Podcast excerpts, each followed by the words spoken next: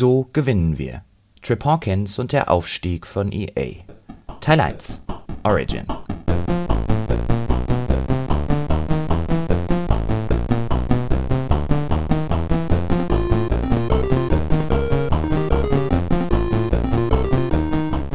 Geschichte, so sagt man, wiederholt sich. Als William Murray Hawkins III., genannt Trip, im Mai des Jahres 1982 eine Firma namens Electronic Arts gründet, kommt ihm wahrscheinlich nicht in den Sinn, dass diese Firma einmal sinnbildlich für kreativen Stillstand stehen wird, als kapitalistischer Moloch, als Totengräber der künstlerischen Integrität. Denn an diesem 28. Mai des Jahres 1982 plant Trip Hawkins nicht weniger als eine Revolution doch um sie zu verstehen, muss man zunächst den historischen Kontext beleuchten, aus dem sie geboren wird. Es sind die Goldgräbertage der Computer und Videospiele. Nach eigenen Angaben zählt Hawkins mehr als 130 Mitbewerber, doch keiner ist größer, keiner mächtiger als Atari. Zwischen 1977 und 1982 verkauft das von Nolan Bushnell gegründete Unternehmen mehr als 10 Millionen Atari 2600 Konsolen. Und das Geschäft mit den Modulen brummt Alleine die Konsolenumsetzung von Pac-Man soll 1982 über 9 Millionen Module absetzen, so jedenfalls die Prognose der Goldman-Sachs-Analysten. Atari selbst produziert sicherheitshalber 12 Millionen Exemplare. Die Rechnung scheint aufzugehen. Zunächst. Für die ersten neun Monate des Jahres 1982 meldet Mutterkonzern Warner einen Umsatz von 3 Milliarden US-Dollar. Die Hälfte davon und zwei Drittel des operativen Gewinns steuert Atari bei zum Vergleich: Als Warner das Unternehmen 1976 für 28 Millionen Dollar von Gründer Bushnell übernahm, hatte der Umsatz noch rund 40 Millionen Dollar betragen. Unterdessen kämpfen die Vereinigten Staaten mit einer tiefen Rezession.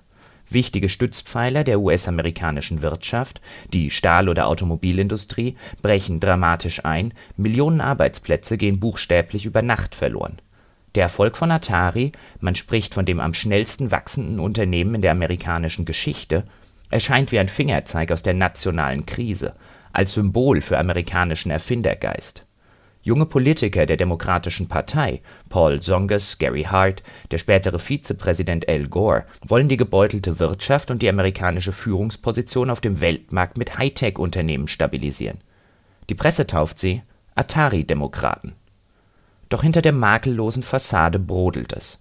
Unter Entwicklern genießt Atari schon seit Jahren den Ruf eines Halsabschneiders. So weigert sich das Unternehmen beharrlich, Spieledesigner namentlich zu erwähnen. Es hat Angst, die Konkurrenz könne sie abwerben.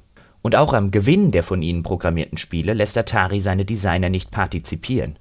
Bereits 1979 war es deshalb zur Gründung des ersten Third-Party-Developers der Spielegeschichte gekommen Damals sprachen vier bekannte Atari-Programmierer (David Crane, Larry Kaplan, Alan Miller und Bob Whitehead) bei Atari-Chef Ray Kassar vor und forderten, dass Atari seine Game-Designer endlich mit der gleichen Wertschätzung behandele, wie das Musiklabels bei ihren Künstlern taten. Sie wollten namentlich auf dem Cover genannt werden. Und sie wollten eine Gewinnbeteiligung in Form von Tantiemen. Der kolportierten Legende nach war Ray Kassar alles andere als amüsiert Handtuchdesigner soll er sie genannt haben. Anschließend habe er sie mit den Worten „ Jeder kann ein Modul programmieren “aus dem Büro befördert und die frustrierten Entwickler gründeten prompt ihr eigenes Studio. Als Namen wählen sie übrigens eine Kombination aus den englischen Begriffen für Aktiv und Fernseher (Activision). Die unnachgiebige Haltung von Atari wird sich in den folgenden Jahren rächen. Activision veröffentlicht insgesamt sechs Millionen Seller auf dem Atari 2600 Alleine das von David Crane entwickelte Pitfall verkauft sich rund viereinhalb Millionen Mal. In dieses Umfeld hinein gründet nun also Trip Hawkins seine eigene Firma. Zuvor hat er vier Jahre bei Apple gearbeitet, zuletzt als Director of Strategy and Marketing.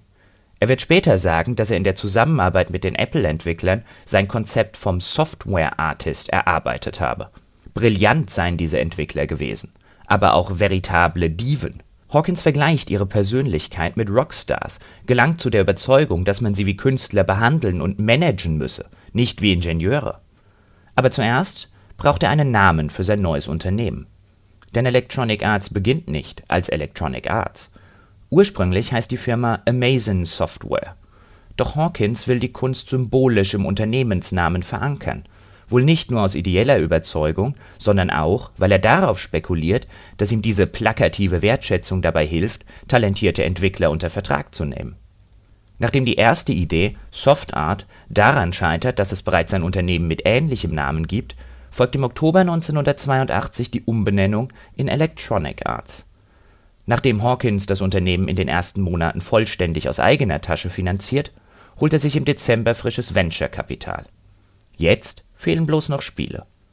Die ersten Titel Hardhead Mac, Pinball Construction Set, Mule, Arken, Worms, Murder on the Cinderneuf sollen im Frühjahr 1983 erscheinen. Hawkins weist jedem Projekt einen Producer zu, er zahlt Vorschüsse, um zu demonstrieren, dass seine Firma liquide ist, die bis heute gängigen Milestone-Zahlungen bei Erreichen eines vorher definierten Entwicklungsziels werden eingeführt, Tantiemen in Höhe von 15 Prozent des Nettoumsatzes schriftlich vereinbart. Eine Vertragsvorlage existiert nicht. Hawkins kombiniert kurzerhand einen typischen Vertrag aus der Softwareentwicklung mit dem Mustervertrag eines Plattenlabels und ergänzt das Ergebnis um spielerelevante Aspekte. Die gesamte Industrie, so Hawkins, habe diesen Vertrag anschließend 15 Jahre lang kopiert. Als Inspiration für das Verpackungsdesign der ersten EA-Spiele dienen übrigens Musikalben.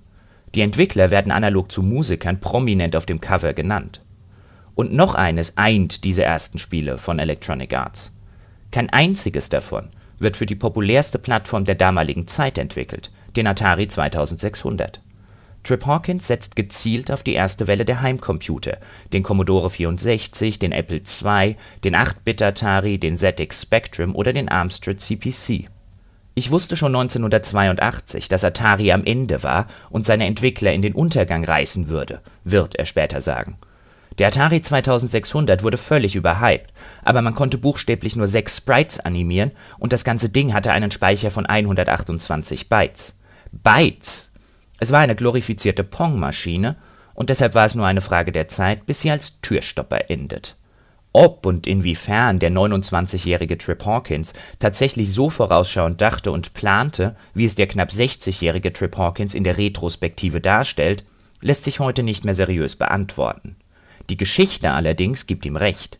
Am 7. Dezember 1982 platzen Blase und Bombe Atari erklärt, dass die Umsätze im vierten Quartal nicht wie ursprünglich prognostiziert um 50 Prozent angestiegen seien, sondern lediglich um 15 Prozent.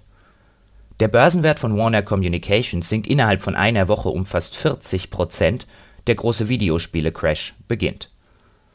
Es war, als hätte die Titanic bekannt gegeben, dass sie einen Eisberg gerammt hat, erinnert sich Trip Hawkins im ersten Quartal 1983 macht Atari einen Verlust von 45 Millionen Dollar.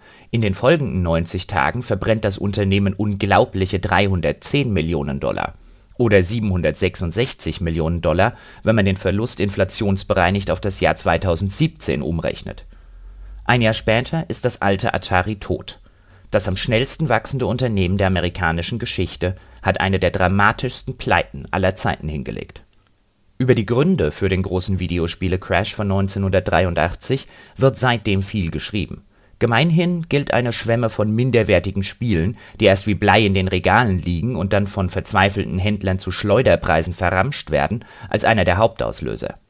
Ebenfalls oft genannt wird die Hybris von Atari, das die Nachfrage katastrophal überschätzt und millionenfach unverkäufliche Module produziert habe, bloß um sie anschließend in der Wüste von Neumexiko zu begraben das bereits angesprochene Pac-Man beispielsweise wird mit über 7,5 Millionen abgesetzten Exemplaren zwar zum meistverkauften Atari-2600-Spiel aller Zeiten. Gleichzeitig jedoch wissen weder Händler noch Hersteller, wohin mit den überschüssigen 4,5 Millionen Exemplaren, die im Weihnachtsgeschäft niemand mehr haben will. Das ist der Stoff, aus dem gute Geschichten sind, der schier übermenschliche Aufstieg, dem wie in einer griechischen Tragödie der bodenlose Fall folgt aber ob der fünf Jahre alte Atari 2600 im Angesicht der modernen Heimcomputerkonkurrenz überhaupt noch konkurrenzfähig ist, ob Atari seinen Untergang nicht schon dadurch besiegelt, dass man viel zu spät auf die nächste Generation wechselt, das erscheint ebenfalls diskutabel. Denn im Gegensatz zu Activision, das bis zum bitteren Ende für den Atari 2600 entwickelt und nach dem großen Videospiele-Crash ums nackte Überleben kämpft, wettet Trip Hawkins sein Geld gewissermaßen auf das Automobil und nicht auf die Postkutsche. Parallel lockt er mit dem Versprechen von künstlerischer Wertschätzung und handfester Gewinnbeteiligung prominente Entwickler wie Daniel Bunton oder Bill Budge. Das Pinball Construction Set von Bill Budge etwa verkauft sich über 300.000 Mal, Apple-Erfinder Steve Wozniak nennt es das beste Programm, das je für ein 8-Bit-System geschrieben wurde. Daniel Bunton wiederum entwickelt mit Mule und Seven Cities of Gold zwei der einflussreichsten Spiele der 80er Jahre und das von John Freeman, Ann Westphal und Paul Reich programmierte Arken, eine eigenwillige Mischung aus Schach und Action-Elementen, gewinnt 1984 den renommierten Arkie Award als innovativstes Spiel. Die Rechnung von Trip Hawkins geht auf. Seine Spiele sind nicht nur professionell produziert, sie bilden auch einen originellen Gegenentwurf zur Atari-Massenware, den die junge Fachpresse mit Begeisterung aufnimmt der Science-Fiction-Autor Orson Scott Card beispielsweise schreibt 1983 in einem Gastbeitrag für das Heimcomputermagazin Compute: Die Softwarefirma Electronic Arts hat sich einen Anspruch auferlegt. Das Spiel muss wirklich originell sein. In dieser Gruppe von Spielen gibt es keine Donkey Kong und Pac-Man-Klone. Was haben alle diese Spiele gemeinsam, das sie so herausragend macht Sie sind originell, sie tun das, was sie tun wollen, ausgezeichnet, sie erlauben dem Spieler an der Kreativität teilzuhaben, sie machen Dinge, die nur Computer machen können. Trip Hawkins kommt der gute Leumund sehr gelegen, denn er will nicht nur die Produktion von Spielen revolutionieren, sondern auch ihren Vertrieb. Als ich bei Apple anfing, hatte Apple regionale Großhändler, denen sie die Computer verkauften. Diese Großhändler wiederum verkauften die Computer an Einzelhändler in ihrer Region das war nach einer Weile nicht mehr beherrschbar, denn Apple hatte keine Kontrolle darüber, was am Point of Sale passierte, wenn der Kunde in Kontakt mit der Marke kam. Also gingen wir durch eine sehr schmerzhafte Übergangsphase, in der wir die Verträge mit den Großhändlern kündigten und direkt an unsere Einzelhändler auslieferten. Diese schmerzhafte Übergangsphase will Hawkins bei seiner eigenen Firma um jeden Preis vermeiden. Seine Spiele sollen direkt an den Einzelhandel ausgeliefert werden ohne den üblichen, aber teuren Umweg über regionale Großhändler. Dazu aber braucht er namhafte und renommierte Produkte und professionelle Hilfe. Also heuert er 1984 einen gewissen Larry Probst als Vice President of Sales an und stellt ihm einen Blankoscheck für den Aufbau einer eigenen Vertriebsabteilung aus, der ersten in der Spielegeschichte. Und Larry Probst liefert. Bald verkauft EA seine Spiele direkt an große Ketten wie Walmart, Target oder Toys R Us. Der Umsatz des Unternehmens steigt von 5 Millionen Dollar im ersten Jahr auf 30 Millionen Dollar im Jahr 1986. Verglichen mit dem Zenit von Atari sind das Peanuts. Noch. Denn in diesen Jahren nach dem großen Crash, der viele Mitbewerber entweder lähmt oder aus dem Geschäft spült und der das Vertrauen in den nachhaltigen Erfolg des jungen Mediums schwer beschädigt, legt Electronic Arts das Fundament für den Aufstieg zum international agierenden Unterhaltungskonzern mit über 9000 Mitarbeitern und einem Umsatz von rund 5 Milliarden US-Dollar. Mehr noch, Trip Hawkins liefert in diesen Pioniertagen die Blaupause für moderne Spieleentwicklung. Bis heute wird sein Produktionsmodell erfolgreich angewendet. Bis heute existieren Milestone-Zahlungen, Tantiemen, Produzenten.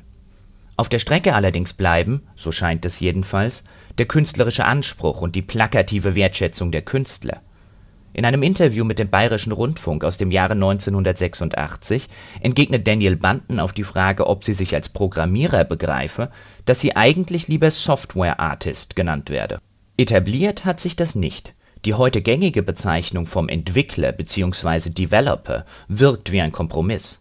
Den staubigen Schulfernsehen-Charme des Programmiererbegriffs sind die Kreativschaffenden der Spieleindustrie zwar losgeworden, aber zum Künstler hat es dann doch nicht gereicht im Falle von Electronic Arts ist dieser Prozess ein schleichender. So verlockend es auch wäre, in der Geschichte des Unternehmens nach jenem einen Moment zu fahnden, als die kapitalistische Gier das hehre Ideal zum Frühstück verspeist, als EA vom Paulus zum Saulus wird, oder um eine populäre Analogie zu bemühen, das blaue Lichtschwert gegen ein rotes tauscht. Man wird diesen einen Moment nicht finden. Electronic Arts bricht beispielsweise nicht über Nacht mit der Praxis, Spieleentwickler prominent auf dem Cover zu promoten. Beispiele dafür finden sich bis in die 90er Jahre hinein. Aber sie werden von Jahr zu Jahr weniger und weniger prominent. Im Gegenzug werden die Titel, die Marken immer relevanter, wohl auch, weil sie eine höhere Strahlkraft entwickeln als ihre Designer. Insbesondere dann, wenn sie jedem Amerikaner ein Begriff sind. Aber das, das ist eine Geschichte für den zweiten Teil.